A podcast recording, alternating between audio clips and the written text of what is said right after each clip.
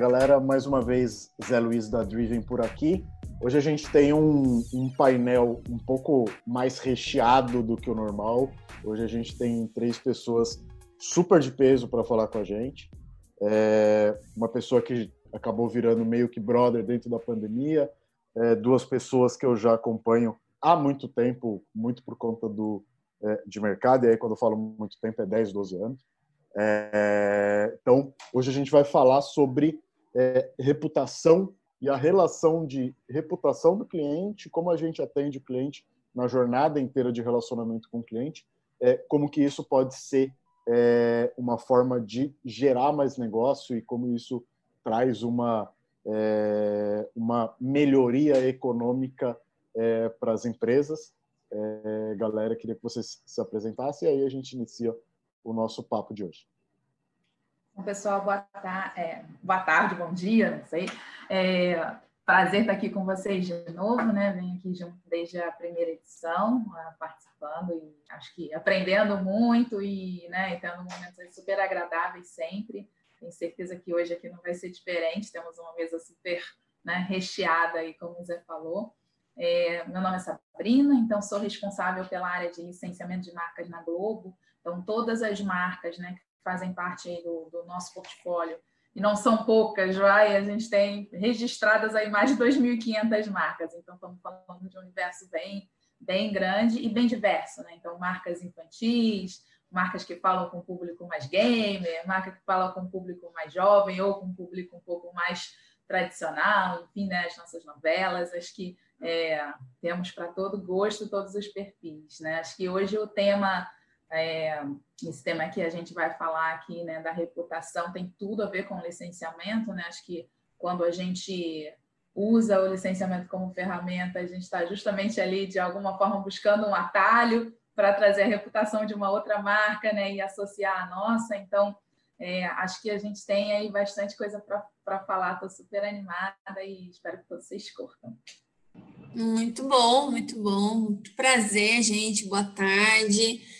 É, obrigada, Zé Luiz, mais uma vez de estar aqui.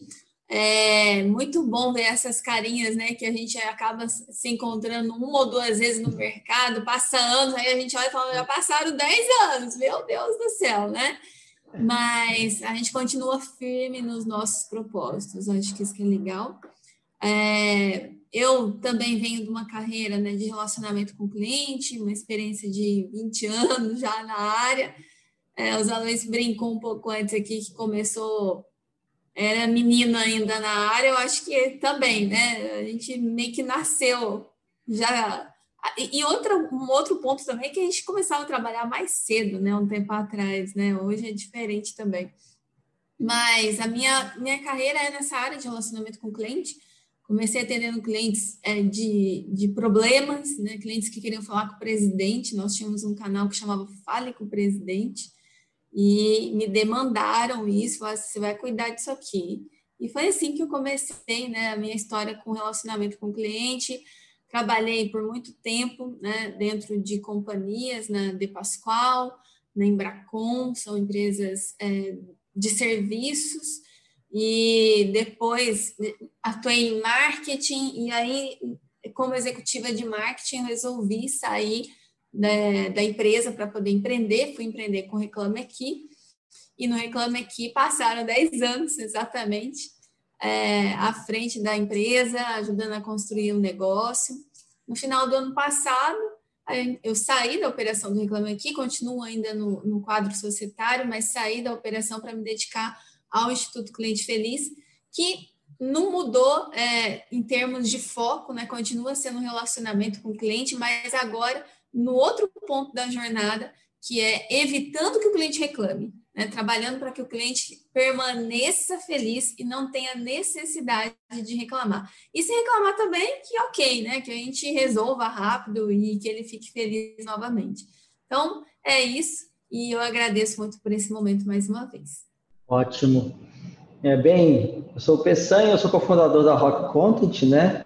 E aí, pô, estou falando de 10 anos, a empresa tem só 7, mas para mim não passou muito rápido, mas também eu estou no marketing há mais de 10 anos. A gente é hoje uma das maiores empresas de marketing de conteúdo do mundo, né? Se não a maior. E eu acho que é muito interessante essa questão de, de reputação, porque passa muito, muito sobre o tipo de conteúdo que você entrega para o seu cliente no, e no momento que você entrega esse conteúdo, no final das contas, é assim que você constrói uma marca, é assim que se constrói uma reputação, antes da venda, depois da venda. Então, eu acho que vai ter muita coisa bacana é, para falar aí. Então, é isso. E obrigado pelo convite Zé.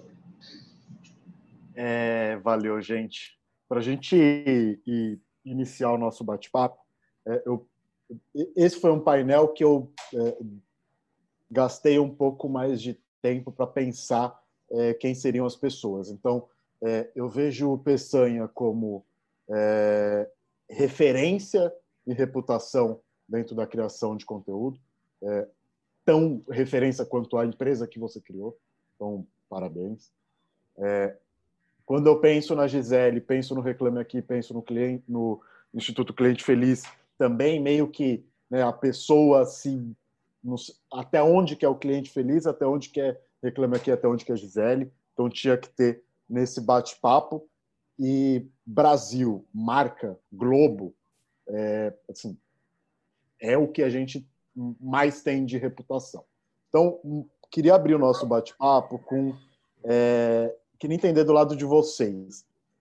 Como que a gente consegue garantir é, que o posicionamento e a reputação das marcas é, não garantir que não seja arranhada, mas garantir que exista um mínimo controle é, da reputação das marcas quando a gente coloca terceiros, às vezes quartos, quintos é, atores dentro do processo, né, um processo de é, coprodução de conteúdo, coprodução de projetos. É, como garantir que, o, que a reputação não seja arranhada é, em meio do, do relacionamento ou do início do relacionamento? Ó, eu acho que você até deu uma pausa boa aí na hora que você falou a questão do garantir, né? Que, tipo assim, garantir é, é impossível. Né? Eu acho que, assim, quem dera, né? Mas é, o importante é você, planejar para, para primeiro, é, você, construir essa reputação de maneira consciente, né? Então, isso, isso, isso é uma, eu acho, a primeira coisa, tá? Porque é, hoje em dia, eu, eu, gosto muito de falar de branding, né? Que é uma coisa que estava meio perdido no marketing digital, porque branding, tipo, o povo fala coisa de tiozão, mas acho que cada vez mais importante.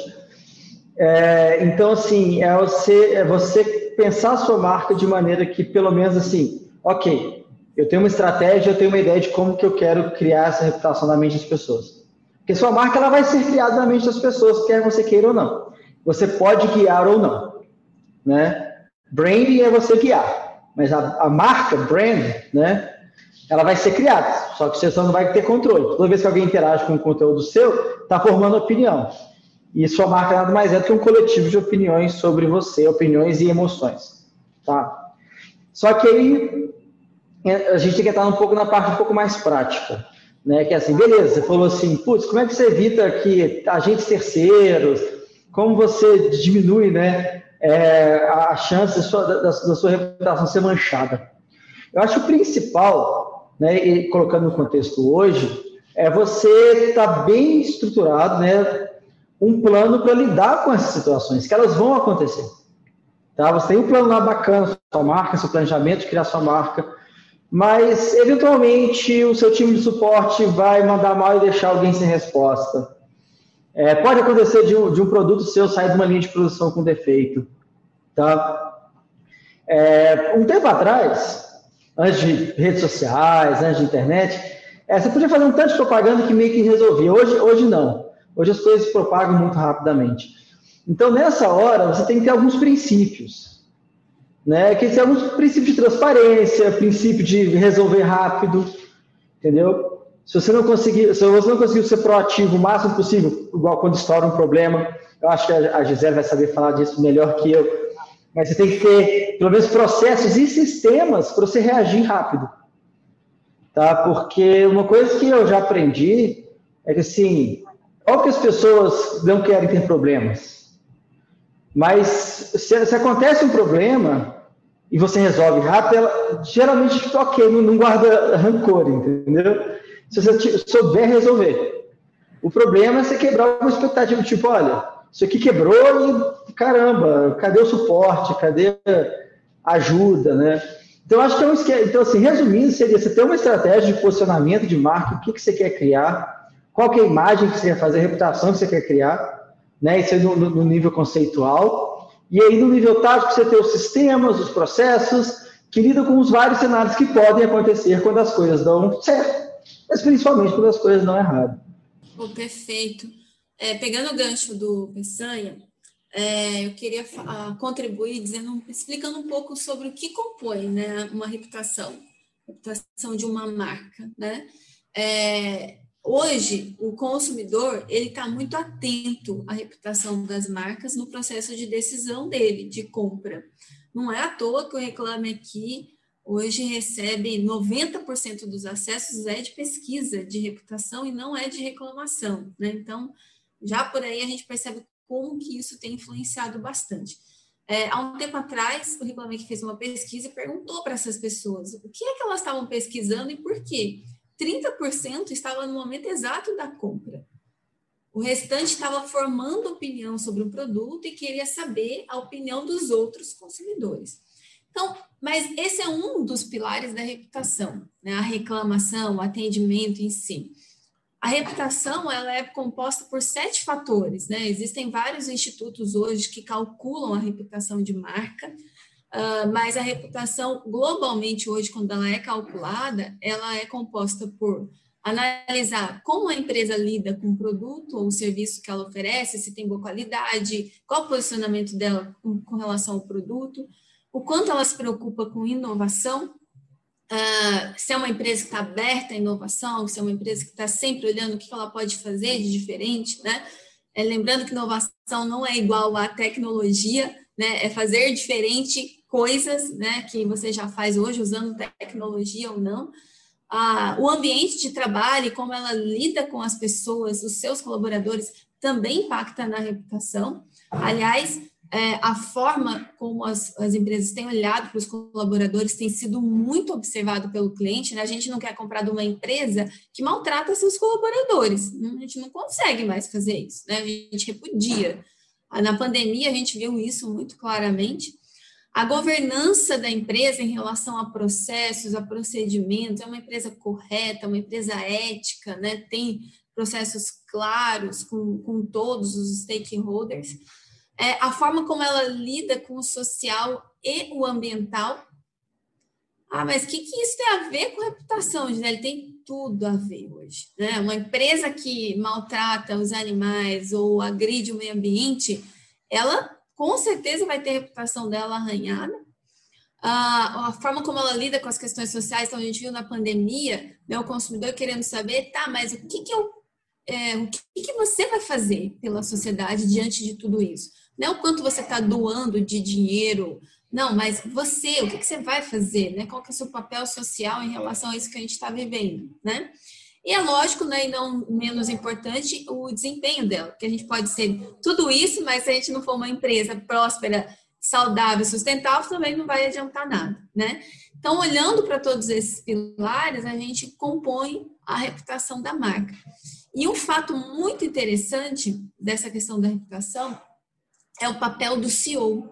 O papel do CEO, em pesquisas que já foram realizadas, foi identificado que até 50% da reputação da marca é, é muito pesado pelo que o CEO fala. Porque ele está à frente da empresa, ele é a visão da empresa. Então, o que ele fala dita muito, pesa muito sobre o que a marca se propõe a fazer. Então, olhar para tudo isso é muito importante, né? Fica, fica um pouco mais pesado, mas quando você começa a observar o que o Peçanha falou de propósito, de missão, o que, você, que você quer construir, que histórias que você quer montar, isso começa a se encaixar. E aí eu concordo com ele também no que diz respeito a ser rápido. A melhor forma de você resolver o problema é você evitar. Então, ter processos, procedimentos, né? Nenhuma crise, ela acontece sem ter um cheiro de fumaça antes. Teve o um sinalzinho. Né? Quando a gente está falando de companhia, tem um sinalzinho que está ali, né, te alarmando, só que você vai deixando para depois. E aquilo depois pode virar um grande problema. Então, trabalhar esses sinais é também uma forma da gente evitar, né, de uma reputação ser arranhada. É, eu acho que, aí, tentando contribuir um pouco, acho que reputação é uma coisa que você constrói todo dia, né? É a consistência que faz diferença. Não dá para, ah, agora vou, vou construir uma reputação. É consistência né, que, que eu que, que faz a coisa existir. Porque senão ela nem, né, ela nem existe ou vai para um caminho que você não tem controle nenhum, né? E que aí, bom, vamos deixar a sorte, vamos ver o que, que vem de, de percepção, né? É, na pergunta, Zé falou de agentes terceiros, e, e, acho que o Vitor falou um pouco disso também, né? Da gente. Acho que a reputação, para mim, ela tem muito a ver com um autoconhecimento, sabe? E um posicionamento muito claro, porque uma vez que você. E aí eu acho que isso é uma coisa que eu, na, na minha equipe, na área que, que eu lidero aqui na Globo, a gente vem trabalhando e a gente exercita todo dia. Vou me explicar melhor. Né? Uma vez que você, você entende qual é o seu posicionamento, você consegue tanto ter uma clareza de políticas e de orientação, quais são os seus guidelines internos de como a sua equipe se posiciona e como ela reage, né? Porque acho que assim, né, não dá para ser certo, certo, em tudo, mas é a, a, nossa forma de lidar, a nossa cultura, o nosso jeito de reagir às coisas. E aí, como que a gente consegue, o que, que a gente priorizou né, nas nossas escolhas, na hora de escolher sistemas, tudo, né, tudo, todas as ferramentas que a gente tem para poder valorizar e entregar uma qualidade melhor para o cliente. Agora, no meu caso, né, como eu lidero uma área aqui, que é basicamente uma área de parcerias, então a gente tem quase 80 empresas é, fazendo projetos conosco, usando as nossas marcas, né? E, e, falando aí com perfis de pessoas muito diferentes, né? Porque também tem isso, acho que a reputação ela varia muito de qual é público que você está lidando, né? No nosso caso, é, talvez em algumas situações a empresa tem muito claro, meu público é esse e é com, esses, né, com esse perfil que eu estou falando. É, no nosso caso, a gente fala com muitos públicos diferentes em diversos momentos. Então, qual é a minha reputação e o que é importante para aquele público naquele momento também é super relevante. E aí, voltando para o ponto que para mim é um ponto, acho que bem chave quando a gente fala de, de reputação, que é o autoconhecimento, e aí ser genuíno em tudo que você faz, uma vez que você entende né, o teu, qual é o seu posicionamento real, na hora da gente escolher, por exemplo, parcerias, tem hora que a gente vai ter que falar não. Às vezes a gente tem um parceiro que é um parceiro legal, a gente gostaria de fazer alguma coisa para ele, mas para aquele projeto, para aquela marca, porque a gente tem uma reputação específica e um público específico, aquele parceiro não é exatamente o parceiro correto, né? Então, tem um exercício aí na hora e aí pensando muito nessa questão das parcerias, né, para fora. De saber dizer ou não. Qual é a hora que a gente fala assim, não, esse esse, esse aqui não é, não é para até poderia fazer sentido, mas não, não é o que vai agregar dentro do posicionamento e do como a gente enxerga e como a gente quer ser enxergado, né? Eu acho que é um exercício importante.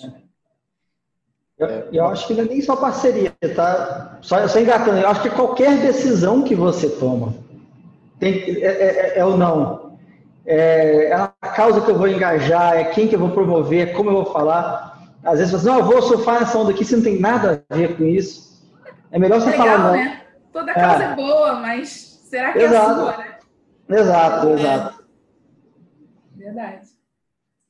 É, vocês acham que tem como valorar é, essa reputação, tipo, é, o quanto que eu manter minha reputação desde a camada de é, início do relacionamento até um bom atendimento de pós-venda, por exemplo, é, vocês conseguem imaginar como valorar essa reputação para cada uma das etapas do consumo? Eu, eu posso trazer até um exemplo aqui. É, a gente, lá na época, do, 10 anos atrás, 2000, quase 10, 2011, quando a gente estava estudando aí o lançamento do Globo, é um canal infantil que a gente né, lançou, hoje em dia já aí top 3 entre os canais de TV por assinatura e até em alguns momentos até acima disso.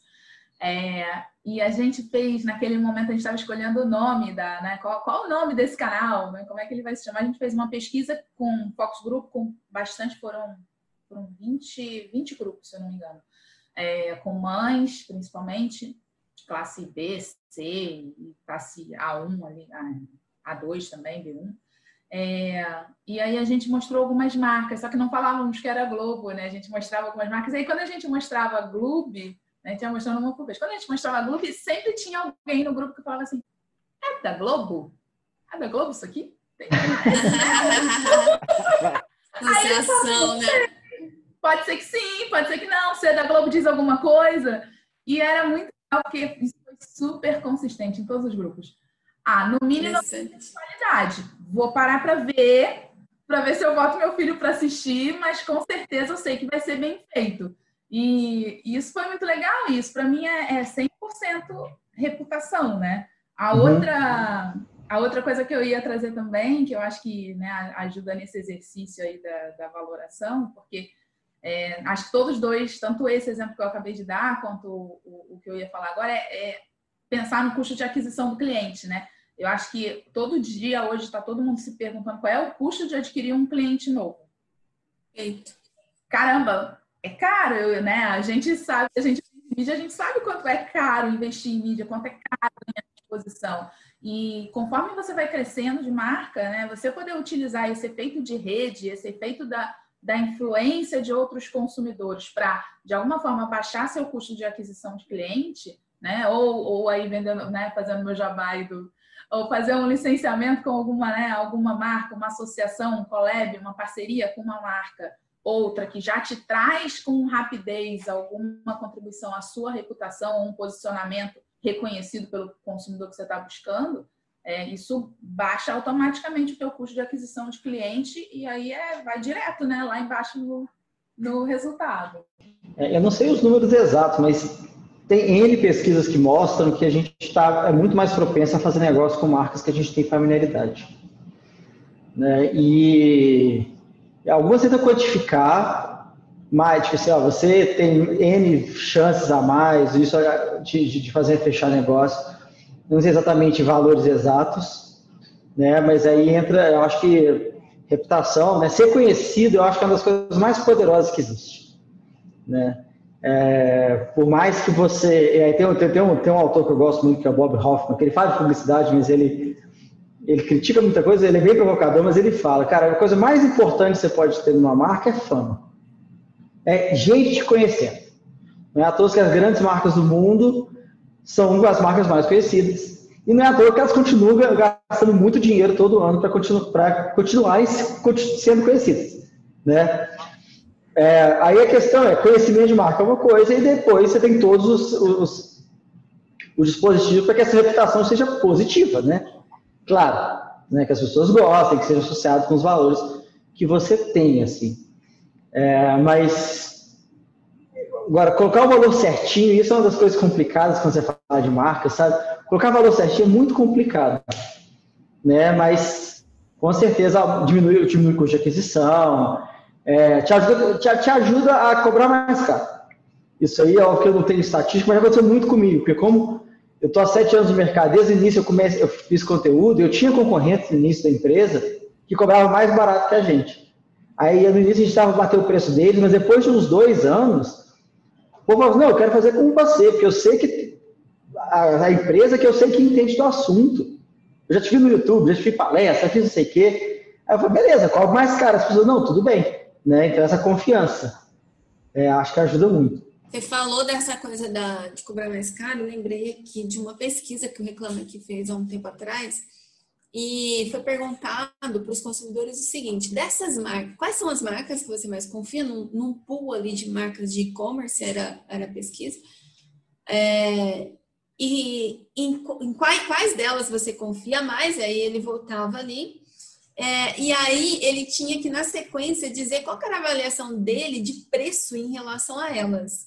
Então, o que se concluiu foi que as marcas que tinham muita confiança, elas podiam aumentar o preço, que o cliente pagaria por um preço, é, um valor maior para poder comprar daquela marca, porque era uma marca que ele confiava. Então, isso realmente é real. E um outro ponto que eu vi é, acontecendo né, na prática são empresas que melhoraram a reputação e elas cresceram absurdamente. Né? Empresas que dobraram de valor de EBITDA negativo foram para EBITDA positivo.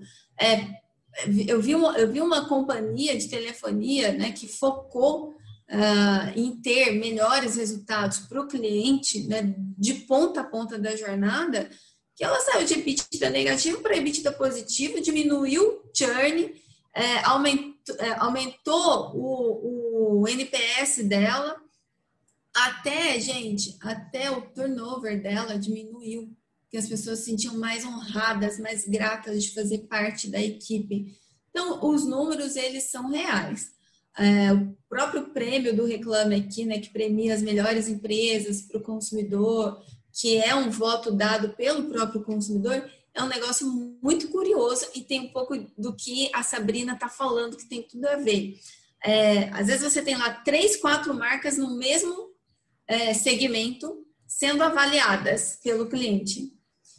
Tem uma marca que está com nota no Reclame Aqui, aqui em cima, lutou para conseguir, né? A nota está aqui, tá? 8, 9, só que é uma marca pouco conhecida.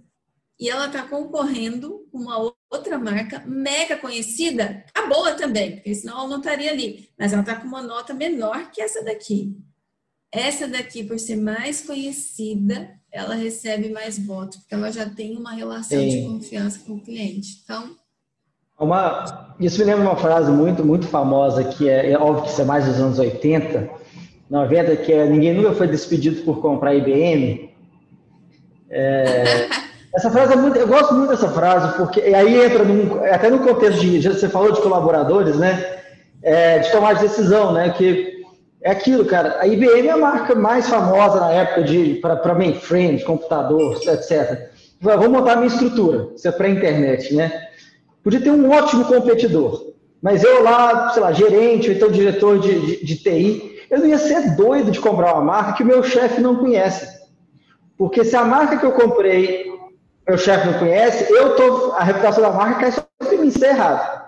Se eu comprar IBM, que meu chefe conhece, der errado, a, o meu chefe fala, peraí, mas ele escolheu o que ele tinha que escolher, ele fez certo. O, o impacto é grande, é, é, é tipo assim, impacta até as, essas tomadas de decisões dentro da empresa, né? questão de, de, de você ter tipo assim, créditos políticos dentro da empresa, né? Que se, se, eu, se eu compro que meu chefe conhece já confia e dá certo, ok. Se deu errado, cara, ele fez a coisa certa. Uhum. Não cai sobre mim, né? Exato. Agora, se eu tomo para mim que não, vou, vou com aquela empresinha pequena ali, né? e, e, e eu, eu, vou apoiar. Se der errado, a culpa é toda minha por ter saído do protocolo. Isso é puramente o poder da marca. Né? Isso é puramente o poder da marca. E é por isso que às vezes o Reclame Aqui entra como um negócio muito legal. Porque, querendo ou não, isso já aconteceu comigo. Às vezes tem uma marca pequena que você não confia, você entra no Reclame Aqui e a nota é alta, você sente, tipo assim, compensa um pouco o desconhecimento da marca. Você fala, ah, peraí, a nota tá boa no Reclame Aqui, entendeu? Vou então, dar um voto de confiança. Dar, você não daria se você não tivesse uma outra fonte, porque se você está doido que eu vou arriscar, entendeu? Acho que é, é, é, legal demais como é que isso desdobra, né? É muito emocional, é muito, é muito bacana. Zé, eu ia te, é, tomar liberdade, eu queria fazer uma pergunta para a Gisele, posso? Total liberdade.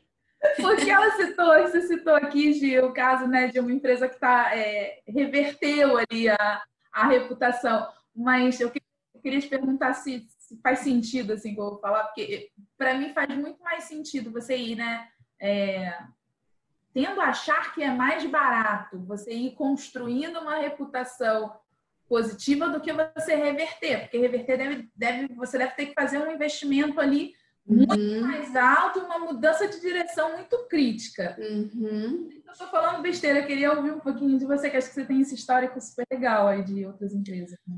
Olha, é exatamente isso. E o mais interessante, Kiko, você tem uma, está construindo, tijolinho por tijolinho, que você vai construindo ali, né, a sua reputação. Não é da noite para o dia, é uma série de ações que você tem que tomar dentro da empresa, né, várias frentes de atuação.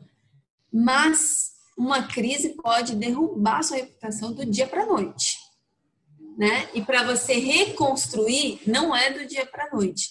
E para você mudar o posicionamento também, é demorado, é mais custoso, é, porém, ele é possível. Eu vi empresas fazendo essa mudança de direção e sendo possível. A gente tem uma empresa aqui que é bem público, bem claro o que aconteceu com ela, que é a B2W. A B2W, há 12 anos atrás, ela teve um problema seríssimo, saiu na capa da exame, foi proibida de vender. Né? Lembro deles chegando no nosso escritório falando assim: ó, mandaram a gente atender as reclamações do Reclame Aqui. É determinação responder as reclamações do Reclame Aqui. Enquanto não resolvesse, não ia voltar a vender. Imagina, hoje, uma empresa assim, impedida de vender no e-commerce. Né? Então, foi caos. E eles tiveram que fazer uma reconstrução. Não foi do dia para a noite, mas hoje está aí. É uma empresa totalmente né, reconstruída. Ninguém nem é, é, às vezes as pessoas nem lembram mais tanto desse episódio, que foi muito crítico lá atrás, mas porque ela reconstruiu, reconstruiu bem. Mas isso levou o quê? Uns oito anos, oito, nove anos para ela fazer tudo isso, né? E hoje está aí como referência, mas é, é pesado, é, exige muito esforço de todas as áreas da empresa, da direção da empresa, né? Eu costumo falar que cultura é uma coisa que é de cima para baixo, de cima para baixo e de dentro para fora. Não adianta a gente querer fazer de, da ordem inversa, que até dá para fazer, mas vai pesar mais, né? É, até puxando um, um, tipo de exemplo desse, é, em 2009, 2009 foi quando estourou a última, última grande crise. Eu estava na Atento, a Atento ainda era uma empresa da Telefônica, a Atento era spin-off da Telefônica. É, a gente tentou tentou IPO, não conseguiu. É, vocês lembram que todo mundo odiava o Telefônica Speed? Que a Telefônica era é, odiada em todas as suas camadas? E o movimento que eles fizeram de, cara, temos a Vivo, vamos virar tudo para Vivo. E assim, é, a Vivo é uma empresa adorada, adorada pelos colaboradores, tem uma, é, eles têm um, um, um branding interno né, de colaboradores muito forte, a cultura deles é muito, muito, muito bizarra de forte. O escritório deles lá em São Paulo, é, ali na Berrine, escritório modelo, padrão, lindo, tecnologia, inovador e eu acho que isso está muito. Nem sei se a, a, a, Telecom que a Gi falou era, era vivo telefônica, mas se for, enfim, é, sentir que era deixa. E, e foi uma marca que vivenciou isso. Era muito difícil ela. Se ela tivesse que reconstruir do zero e fortalecer a marca telefônica, que na Espanha estava quebrada, é, se apoderou de uma marca que era, né, vivo era telefone, é, simplesmente se apoderou do que branding já era forte e tocou o barco. E olha o que é, olha o que é a Vivo hoje. Esse, acho que, é, se você olhar de outra maneira, a reputação negativa matou a telefônica, a marca. Né, de tão forte que é isso, né? Tipo assim, teve que, decidiram usar outro nome, a mesma empresa falou assim, vou melhorar, melhorou os processos, mas a reputação é tão atrelada à marca que é melhor mudar o nome né? É muito bacana isso. Em compensação, a gente tem agora, não sei se vocês acompanharam, né? Algumas, é, por exemplo, o Nubank, que é uma empresa super jovem, né? Ainda, né, acho que ainda tem muito espaço aí para crescer, se for comparar em termos até de tamanho de, de base de clientes, né? Comparado com os outros players do mesmo segmento aí, é, né, muito, muito pequenininha ainda, né? Apesar de vir numa taxa grande, de evolução e lançando uma linha de, de produtos licenciados no Bank. Imagina, né? Sei lá, eu acho que se você falasse assim, 10 anos atrás, nem tanto, 5 anos atrás, aí você compraria uma camiseta de um banco? Tipo, não. Eu não ia né? querer Porque... nem de graça. É. Nem para usar na academia, né, e aí, que eu vou usar uma. Um, um banco que representa, né? Representa uma série de valores ali moderna. E aí, tantas empresas, acho que ah, o universo mais digital, né, as empresas de tecnologia, é, tem muito, né, esse, você vê uma série de, de marcas aí, de empresas, eu acho que aí trazendo até para nós, né, como Globo, a gente está justamente agora nesse desafio, né, de ao mesmo tempo ser uma empresa tradicional, que existe há tanto tempo, que faz tanto parte né, do, do, do, brasileiro, né? Não vou nem dizer do consumidor, do, do, brasileiro, né? Porque se você vê a quantidade, a penetração de TVs no Brasil é enorme, 97% dos lares tem uma TV, né? E, e, muita gente que tem TV por assinatura, às vezes tem TV por assinatura para pegar o sinal da TV aberta melhor, que é uma coisa louca, assim, né? Então, a gente é uma empresa, né? Que vem aí com, com um arcabouço muito grande, mas passando por um momento de transformação. A gente está juntando todas as empresas, né? Tamo, a frase que mais se ouve hoje da Globo é uma só Globo, né? Porque a gente está juntando uma série de, de empresas diferentes que atuavam, né? Olhando o mercado de TV por assinatura, um grupo mais olhando para o digital e todo mundo, de alguma forma, é, trabalhando em conjunto e mirando numa visão que é de se tornar uma empresa de media tech, né? Então, trazer o nosso coração, que é de mídia, que vem há tanto tempo nos acompanhando, mas trazer esse elemento novo da tecnologia e, e, e, e linkar essas coisas e colocar isso muito, muito junto, né? E aí eu acho que esse processo do, da reputação também, é, a gente vai passar por uma transformação aí ao longo dos, dos próximos dois, três anos, com certeza, né? Vamos, vamos receber adjetivos novos, né, ao longo aí desse, desse desafio, desse mar que a gente vai, vai navegar. Acho que todo mundo internamente que legal isso. um baita desafio, sabe? Um baita movimento aí que a gente vai passar. No final das contas, está todo mundo tendo que se reinventar, né? É, todo mundo tendo que encontrar novos caminhos, até porque a pandemia trouxe um universo de possibilidades e estreitou outras possibilidades que existiam antes. Então, está todo mundo tendo que aproveitar isso. Por um lado, é bom, porque surgem novos modelos, novas oportunidades, novos caminhos, né? A gente poderia passar um tempo aqui falando só desses que surgiram agora, que acho que. E, e aí, cada vez mais, né, se coloca em xeque, de novo, na reputação das marcas o quanto é importante, porque a partir do momento que você tem uma reputação construída, o que você fizer vai dar certo. Né? Pode não dar certo um modelo de negócio, enfim, mas as pessoas vão confiar. E eu acho que isso não tem preço, né? Você lançar, você compra uma coisa porque confia naquela marca, isso é sensacional.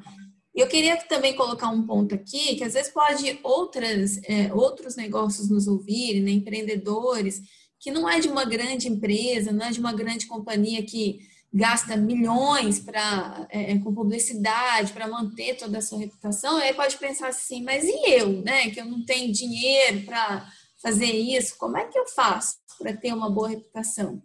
E aí é, tá muito a ver, tem muito a ver com o que você está fazendo todos os dias para os seus clientes, estando perto deles, resolvendo, não tendo medo de pedir desculpas quando errar, né, se errou, a Telefônica fez isso lá, né, quando teve problema do Speed, ela foi publicamente e falou assim, ah, a gente cometeu o maior erro da vida fazendo isso daqui.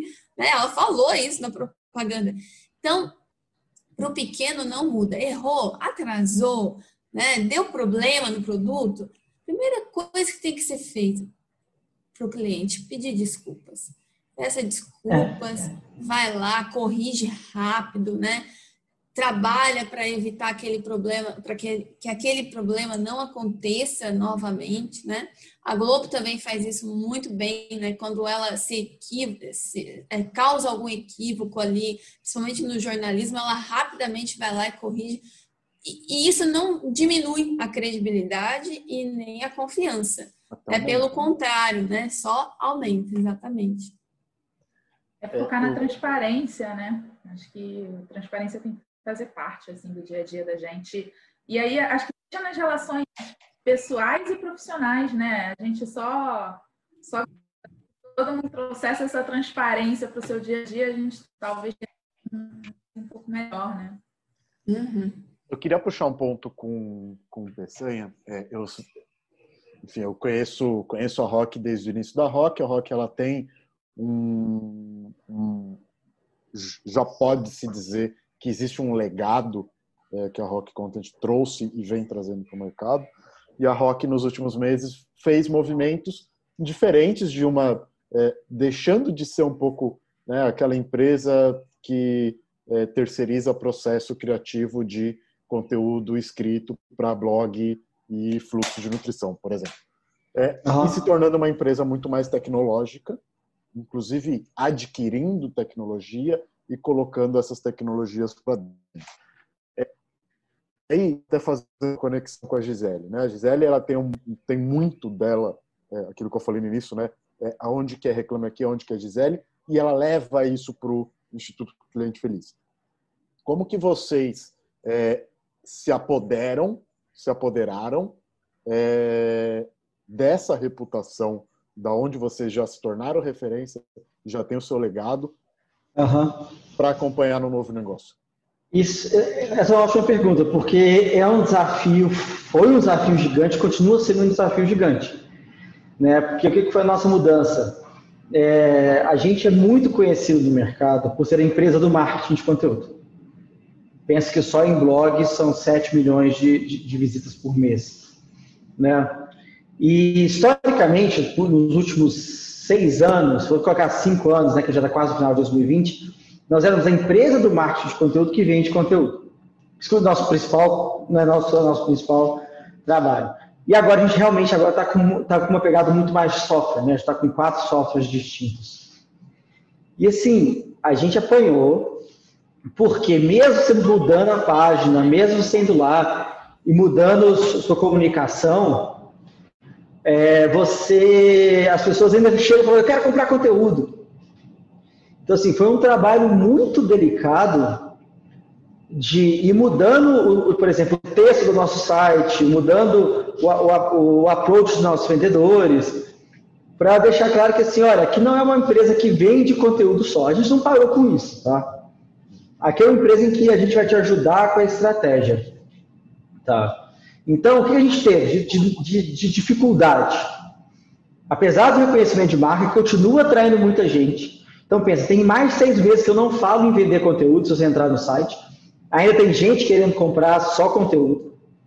Então, isso ficou, ficou meio que enraizado na gente. Apesar disso, a gente a gente está tendo um pouco de dificuldade de tirar essa, essa visão anterior, porque a nossa marca é muito associada a isso. Por outro lado, por exemplo, eu tenho um, um dos meus serviços é hospedagem. Cara, hospedagem, se você pensar muito por alto, hospedagem de site, é quase commodity. Se você só olhar e falar assim, hospedagem.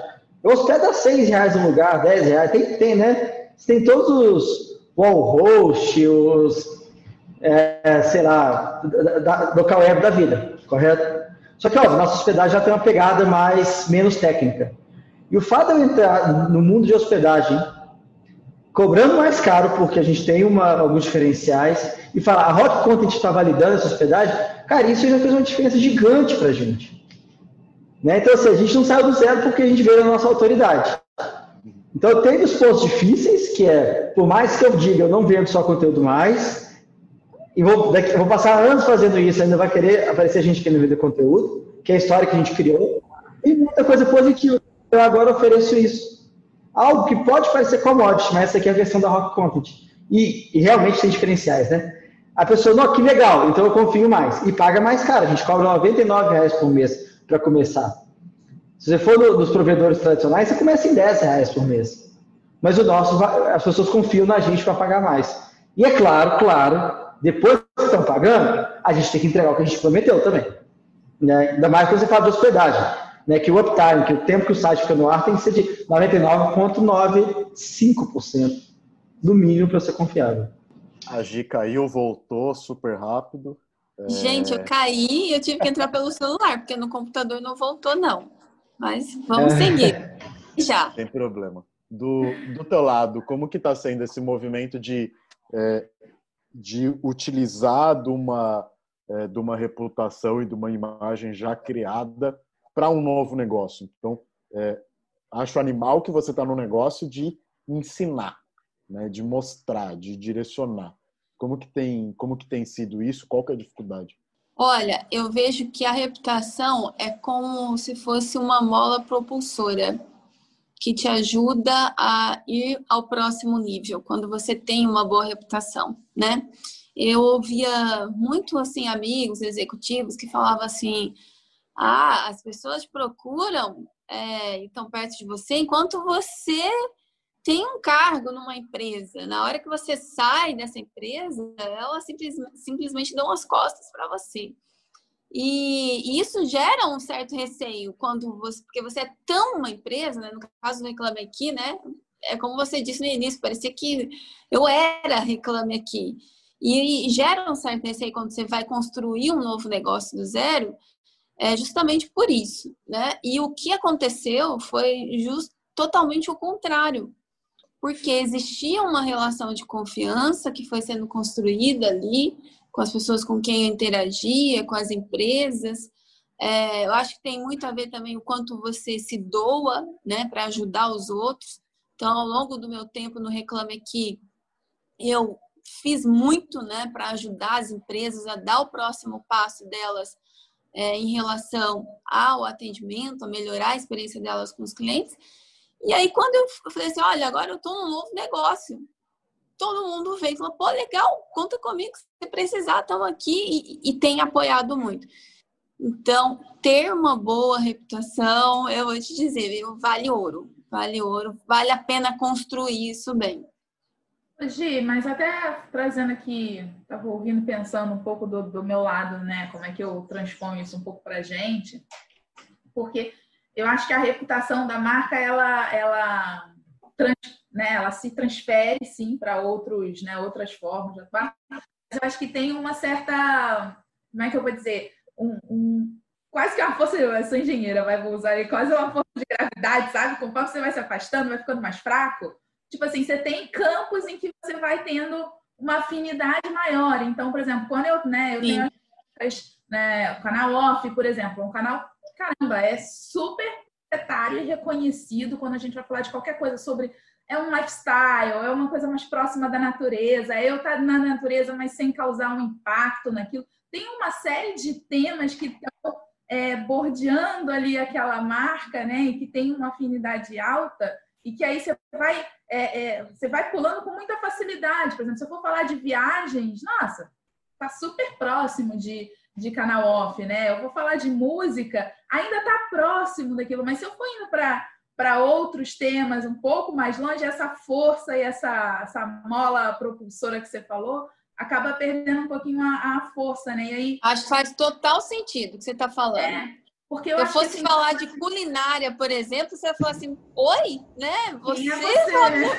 agora você falar de culinária? Não, né? Pois é, porque eu acho que quando a gente vai pensar esse tipo de evolução, aí tô tentando trazer para né, uma cabeça mais de cabeça mais de organizar as coisas. Sem dúvida, sem né? dúvida. A gente ir passando os passos aos poucos, sabe? Se eu vou fazer uma parceria é, com uma outra marca, qual é o grau de afinidade que a minha marca tem com aquele. Onde é o território de domínio daquela outra marca e como elas têm esse, né? Qual é esse, essa, essa interseção para fazer sentido para o consumidor, até que as duas marcas se juntem, porque de alguma forma, o consumidor também tá, por que, que estão se juntando? O que, que é isso? Não, peraí, tem nada a ver. E aí não, tem, não é verdadeira, né? Porque não é, se você domina aquele, aquele território, fica tudo muito verdadeiro e a coisa vai, vai se ampliando, né? Com mais facilidade. acho que também isso é uma coisa que pode estar no nosso fazer parte assim do rol do que a gente está considerando. Né?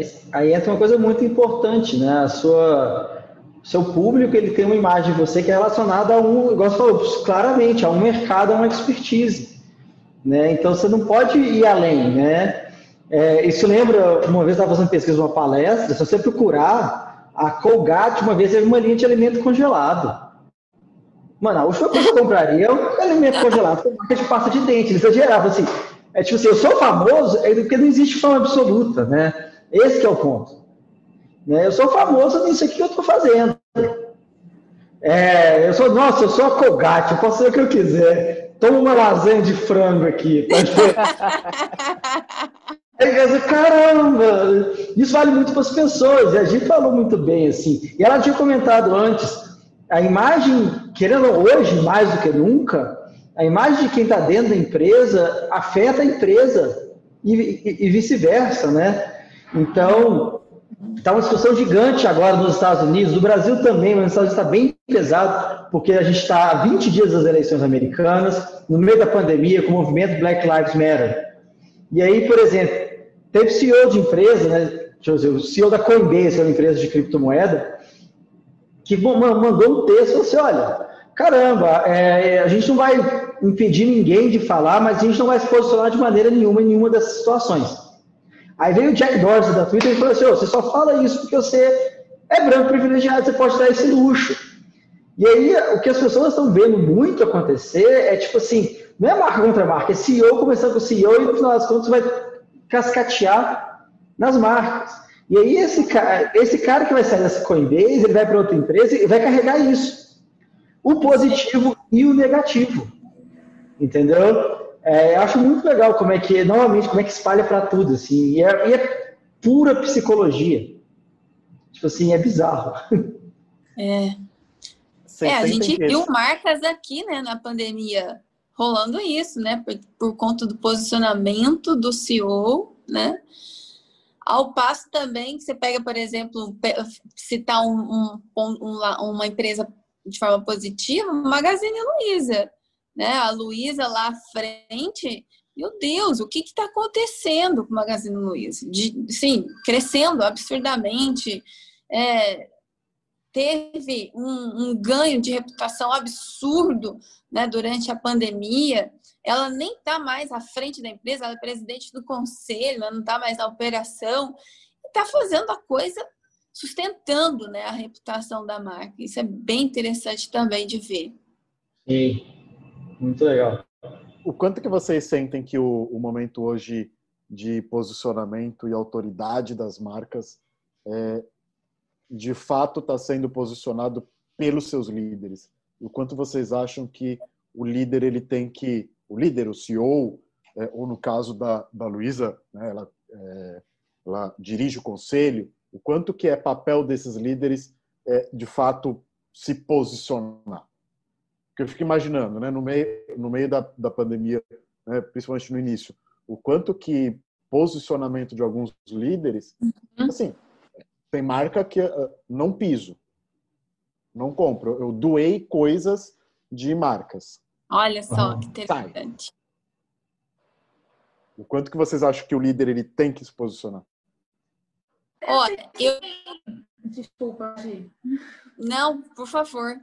Eu ia ah. falar o seguinte, eu não sei se tem um certo e errado é, tão claro assim, sabe? Porque eu acho que liderança é, é varia muito, né? De pessoa para pessoa, assim, cada um desenvolve o seu perfil de liderança e não necessariamente você vai dizer que um líder é melhor ou pior que o outro porque tem um perfil diferente. Então, é, eu, primeiro, a primeira pergunta assim, que me, me veio um pouco na cabeça mas, ao mesmo tempo, como né, o Vitor estava falando, você não se posicionar nas coisas também é quase uma forma de você se posicionar. Porque quando você não se posiciona, alguém já diz, ah, você não está se posicionando por, por causa disso. E aí, alguém te posiciona. Então, é, eu não sei se isso tem que partir da pessoa, do líder, mas é, talvez de uma forma. E aí, não sei se eu estou sendo é, poluída pelo meu viés de liderança, que é um viés mais participativo, mais democrático. Mas é, de alguma forma, existe um grupo que está à frente, né? E existe uma forma da marca se comunicar e as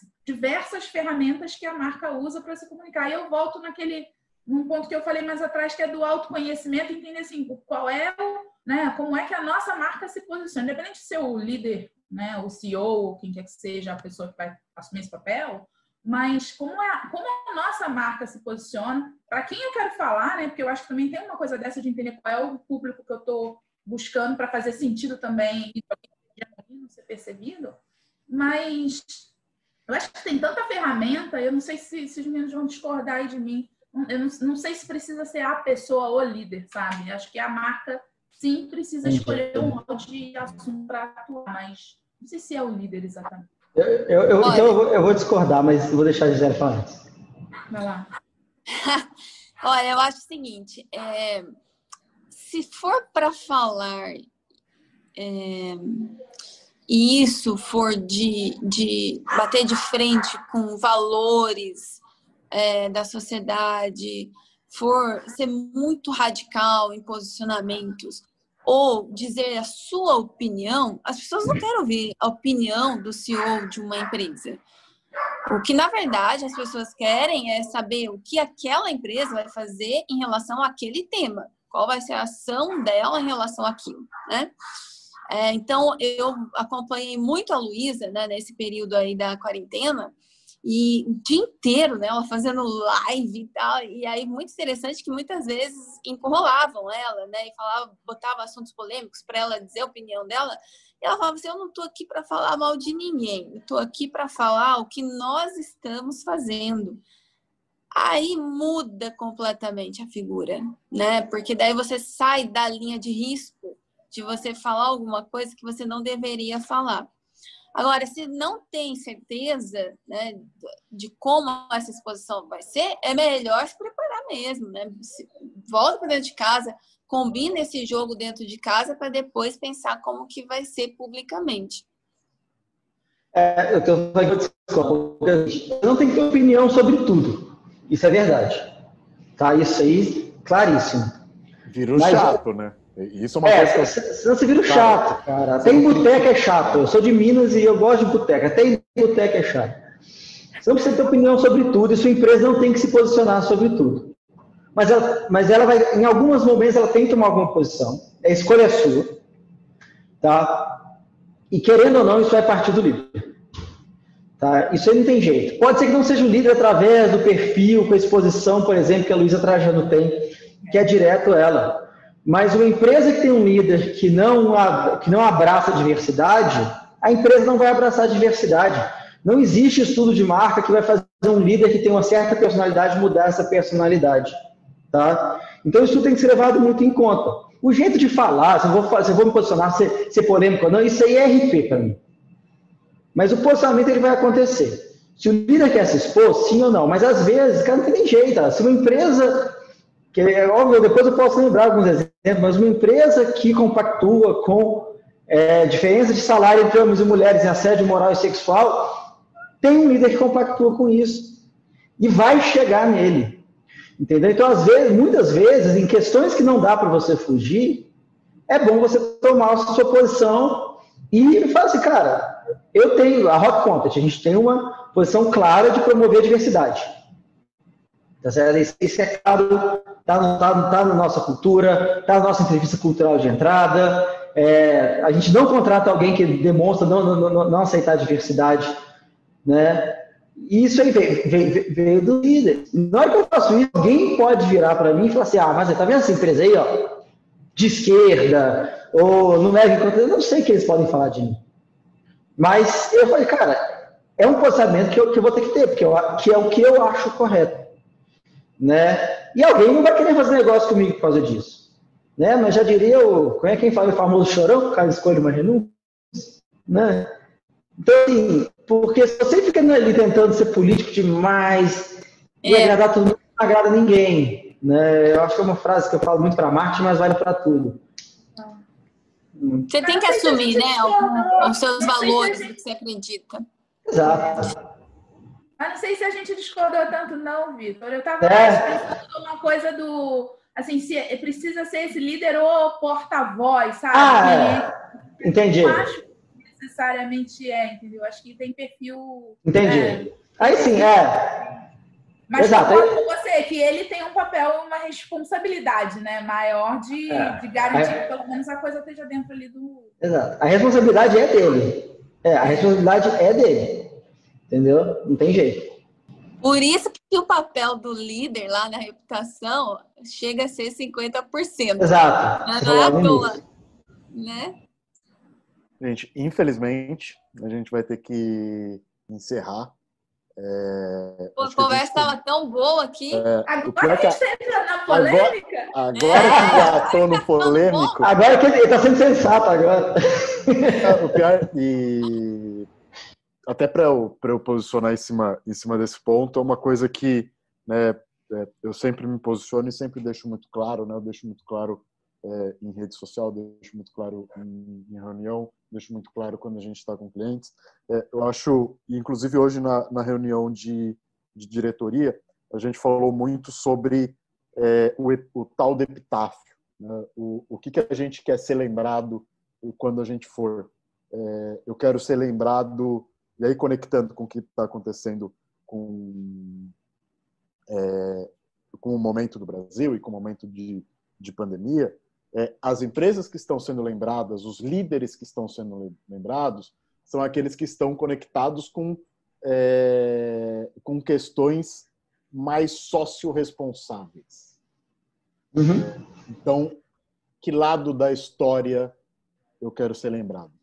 É, eu quero ser lembrado é, do lado é, mais estranho, meio sujo, talvez miliciano, ou eu quero ser lembrado pelo lado é, mais educação, mais social, mais interação e conexão entre as pessoas. Então, é, acho muito importante a gente tenha é, tenha claro esse posicionamento.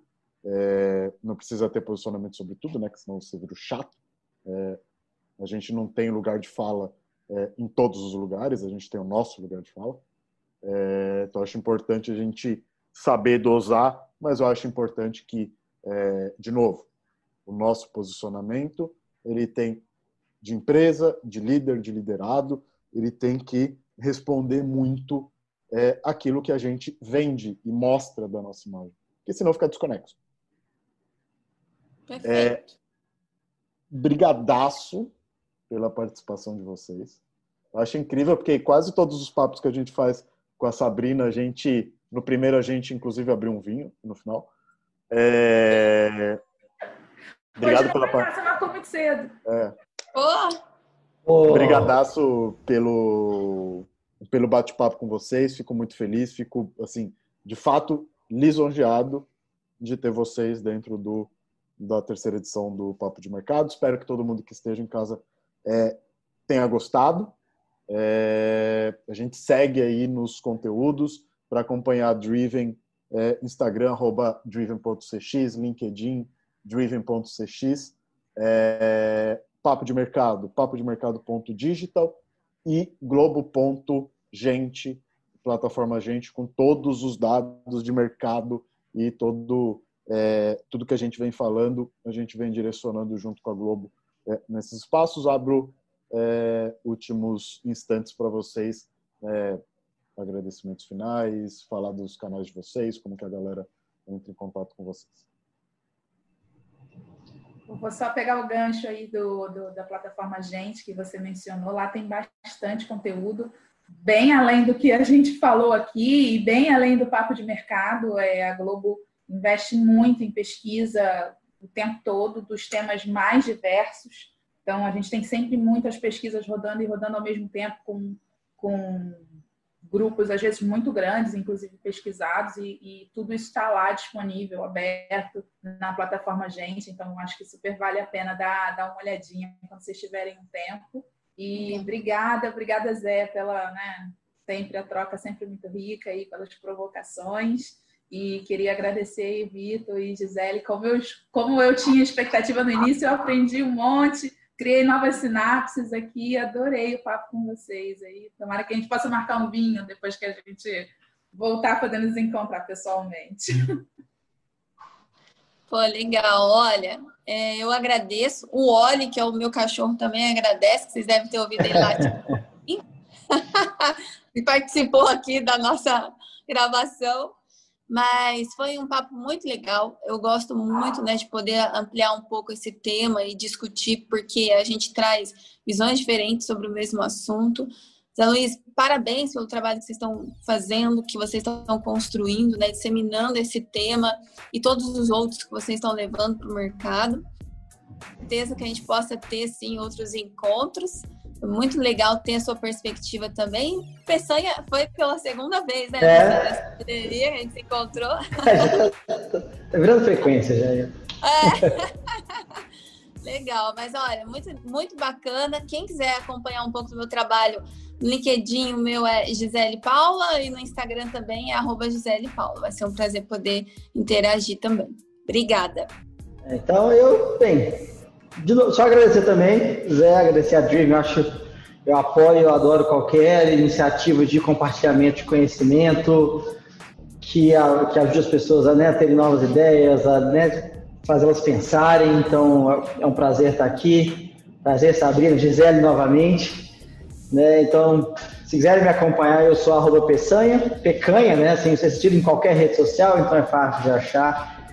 E se quiser, é marketing de conteúdo, empreendedorismo, é mais é sobre geralmente esse tipo de assunto que eu trato. E é isso aí, gente. Obrigado.